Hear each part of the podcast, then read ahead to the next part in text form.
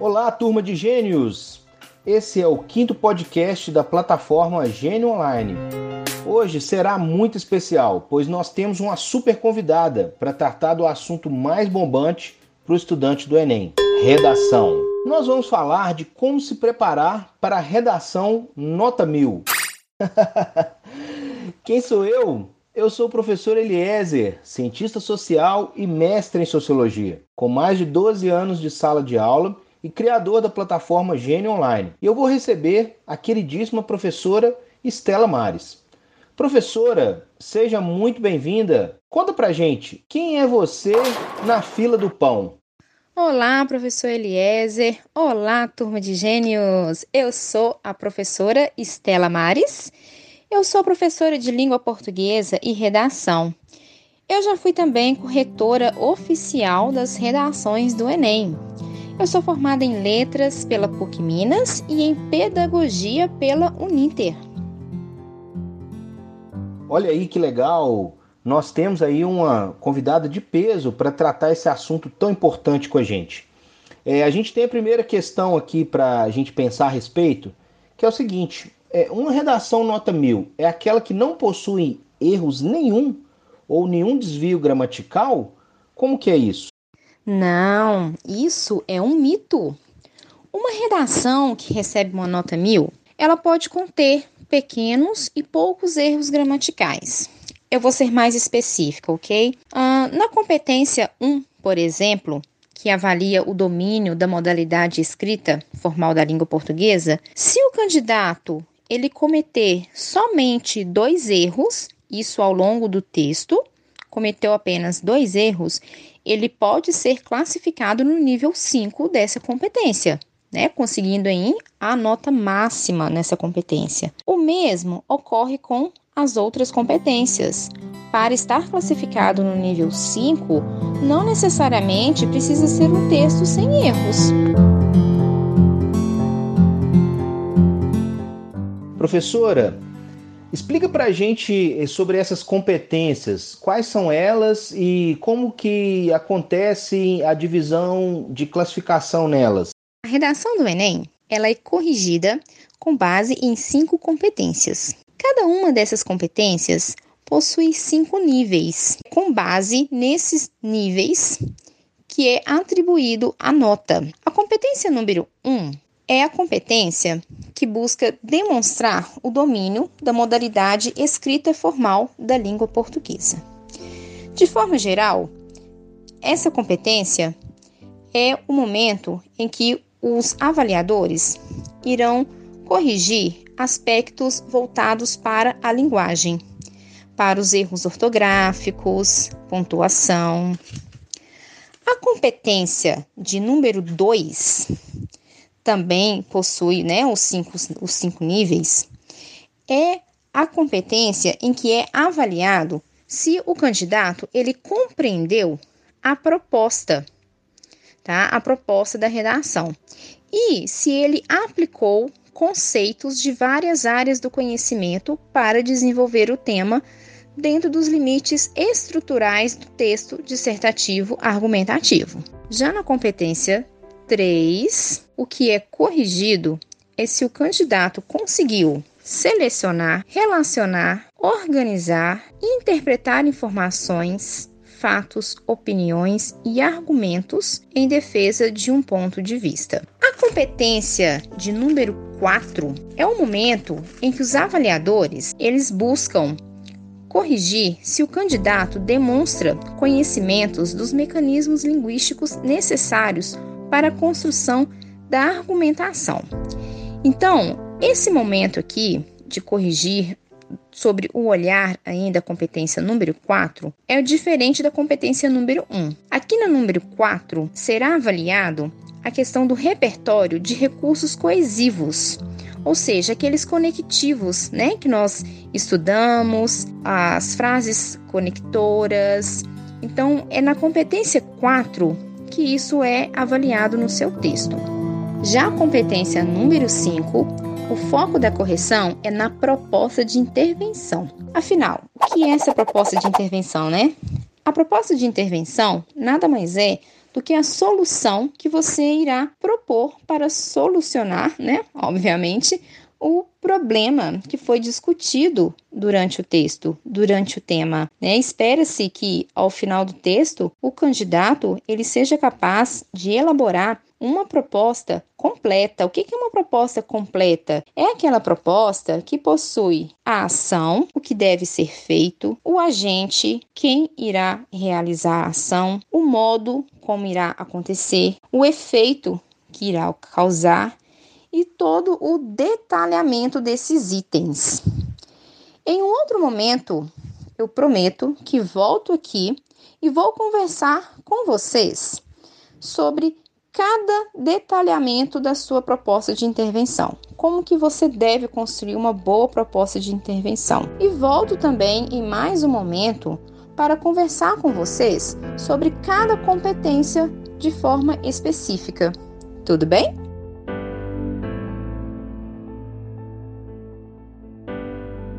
Muito legal, professora. Importante demais é, fazer esse detalhamento, porque a gente conhecendo o processo, a gente pode fazer uma prova melhor e uma redação mais bem elaborada. É, o que, que é, na sua opinião, fundamental numa redação nota mil? Ok, eu vou elencar agora para vocês alguns passos fundamentais para você conquistar a sua nota mil na redação do Enem. O primeiro passo é fazer uma boa interpretação do tema. Interpretar o tema é muito importante para que você não corra o risco de fugir do tema, ou seja, escrever sobre algo totalmente diferente do que foi proposto, e também não tangenciar o tema. O que é tangenciar o tema? Tangenciar o tema é quando você não aborda o tema de uma forma completa, é quando você desenvolve os seus argumentos, escreve o seu texto, baseando-se apenas em uma parte do tema. O segundo passo, e o que eu considero também o mais importante, é o planejamento do texto. E atenção, gente, planejamento do texto não é o rascunho. O planejamento do texto você faz antes de escrever o rascunho. Neste momento do planejamento do texto, você irá selecionar os argumentos, todos os argumentos que você irá desenvolver no seu texto. Você irá organizá-los, você irá selecionar os repertórios socioculturais que você irá utilizar, definir em quais parágrafos que você irá colocá-los, associá-los aos argumentos. É o momento também em que você deve elaborar a sua proposta de intervenção lembrando que ela deve ser completa e criativa. Só depois de fazer o planejamento é que você inicia a escrita do rascunho do seu texto. Outro passo é ficar atento com a linguagem utilizada. Cuidado ao construir os parágrafos. Preste atenção e construa de forma correta as frases tópicas. Utilize conectores adequados. Se você pular a etapa do planejamento, você corre o risco de escrever um texto confuso, desorganizado, um texto nada apresentável. E no mais, o fundamental para ter uma redação nota mil é o candidato ter domínio do tipo textual dissertativo argumentativo e também saber posicionar-se diante do tema que foi proposto, né, diante dos problemas da sociedade, saber expressar a sua opinião e argumentar com clareza e originalidade. Então, nada de cópias, tá bom, gente? Lembre-se dessa palavra, originalidade. Muito bom, professora, você ter abordado aí é, esse assunto e eu gostaria de, de, de, dar um pouco mais de atenção a respeito desse repertório sociocultural. Eu queria saber, assim, primeiro o que é ele, né, explicar ele para o nosso estudante e como utilizá-lo para a construção da redação. Repertório sociocultural são os saberes das diferentes áreas do conhecimento, né, como economia, política, saúde, educação, filosofia. É, quando o candidato coloca uma citação de um filósofo, é um repertório sociocultural. Quando ele cita um filme ou uma série, um repertório sociocultural. Quando ele traz alguns dados de alguma pesquisa, é um repertório sociocultural. O ideal é você utilizar um repertório diferente em cada parágrafo. Por exemplo, na introdução, você pode fazer uma alusão a um fato histórico. No desenvolvimento, você utilizar algum dado estatístico.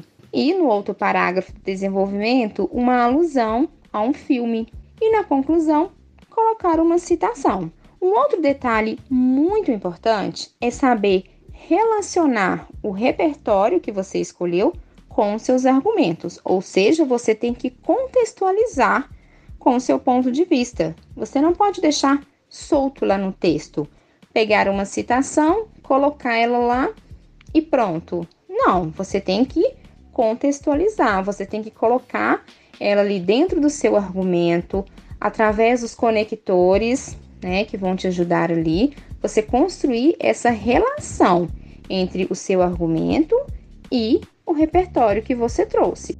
Um outro ponto que você deve prestar muita atenção na hora de usar o seu repertório sociocultural é tomar o cuidado para não narrar o que aconteceu no filme ou na série ou no fato histórico.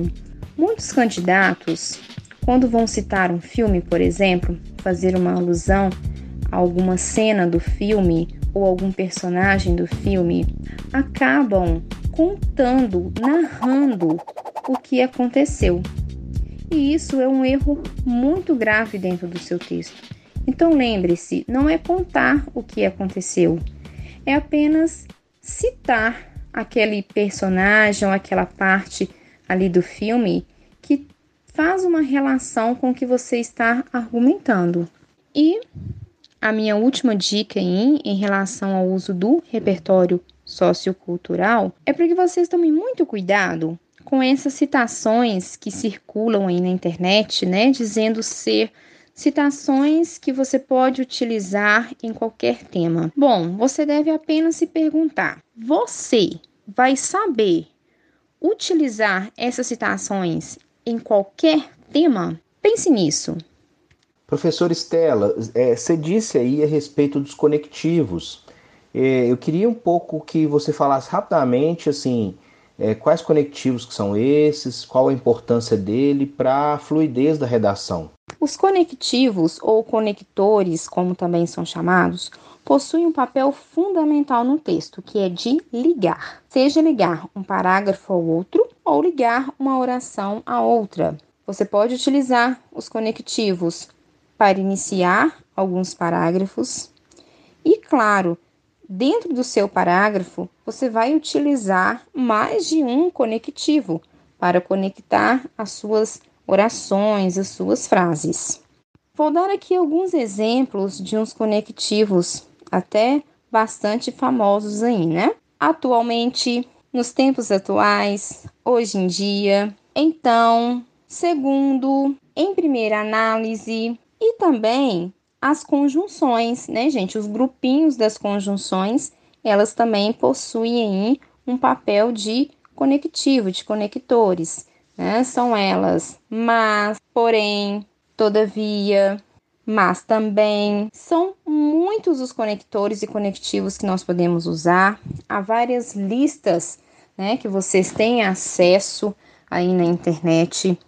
Agora, o mais importante não é nem saber quais são, mas sim como utilizar, porque cada um possui aí um papel diferente. Então, por exemplo, o mas, o mas, ele tem um papel aí de apresentar uma adversidade, uma ideia contrária. Então, eu não posso usar o mas para iniciar um parágrafo, por exemplo, porque eu não posso iniciar contradizendo uma ideia.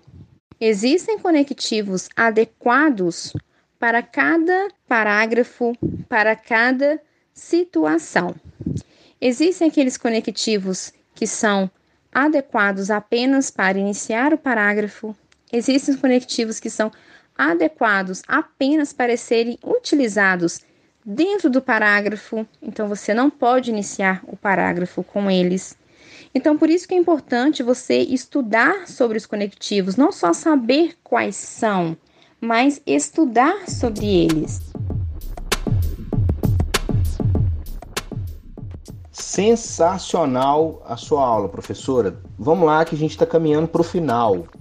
E a penúltima questão aqui que a gente tem é como que elaborar uma proposta de intervenção adequada e por que que ela é uma parte tão importante para o nosso texto?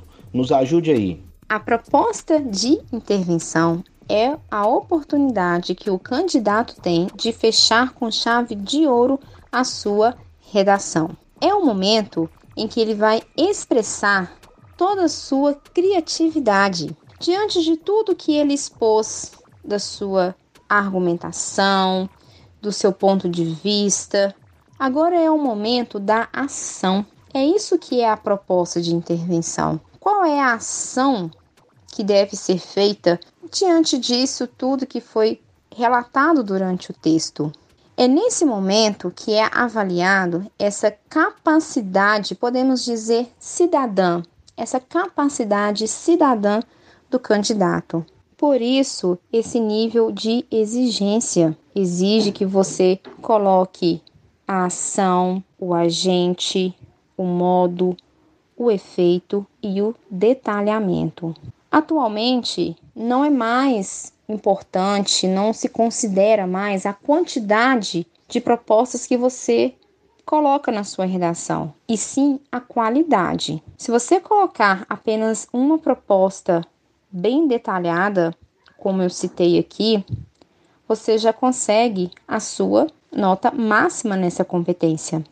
Agora, se você colocar umas três ou até quatro ou mais intervenções, mas incompletas, você não vai receber uma nota boa. Então, lembre-se, ao construir a sua proposta de intervenção, além dela estar completa, ela tem que ser algo que seja de fácil aplicação na sociedade. Então, lembre-se do seu dia a dia, do lugar onde você mora. Se você tivesse a oportunidade de colocar em prática isso que você está pensando em propor, como que iria acontecer? Iria ser algo fácil de acontecer?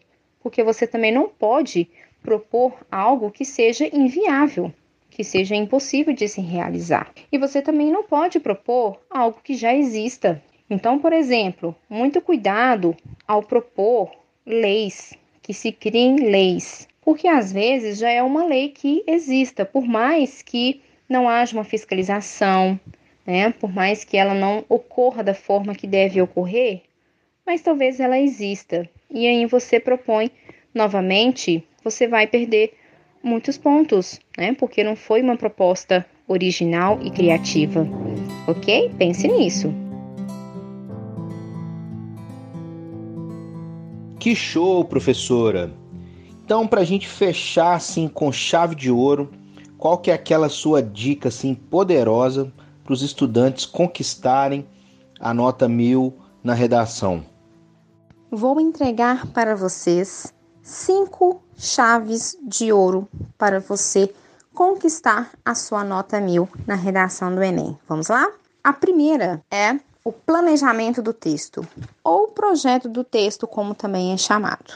Gente, os corretores, eles percebem no seu texto se o seu texto foi planejado ou não. Por que estou contando isso para vocês? Para vocês terem em mente de como que um bom planejamento reflete na sua escrita final.